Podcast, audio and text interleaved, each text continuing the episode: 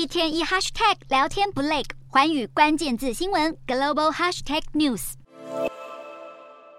中国两会中的人大十一号继续开会，两千多名人大代表选出中国国务院总理。正式当选后，李强起身鞠躬致意，脸上笑意藏不住。而李克强虽然已经要黯然下台，但李强仍然走过来，礼貌性与李克强握手致意。而特别受到各界关注的是，李强虽然也是获得橡皮图章人大代表的压倒性通过，但中国国家主席习近平十号是以两千九百五十二票全票赞同，没有任何人反对和投下弃权票，当选中国国家主席。李强则是在两千九百四十七人出席投票下获得赞。成票两千九百三十六票，反对三票，弃权八票。有人大代表投下了反对和弃权票。前上海市委书记李强是习近平的亲信，当时在上海严格执行清零封锁政策。虽然中国国务院掌管经济，是中国第二号人物，但政治专家认为，在习近平权力定于一尊，进入一人时代后，中国不再有所谓的二把手。习近平的文胆王沪宁则是当选全国政协主席，政协第一副主席则是由也是习家军人马的统战部长石泰峰接任。而原本预料会循夏宝龙模式接任政协副主席之一的新任国台办主任宋涛，意外没有在副主席之列。至于在中共二十大被排除在政治局委员之外的胡春华，则列为全国政协副主席之一，原本被视为储君。没想到十年后，属于共青团派的胡春华却惨遭边缘化。随着习家军一一到位，习近平展开党政军三位一体、大权在握的第三任期。或许看看这桌上的茶杯数量就知道，不同于其他人只有一个茶杯，习近平的桌上摆了两个茶杯，开启习近平唯我独尊的时代。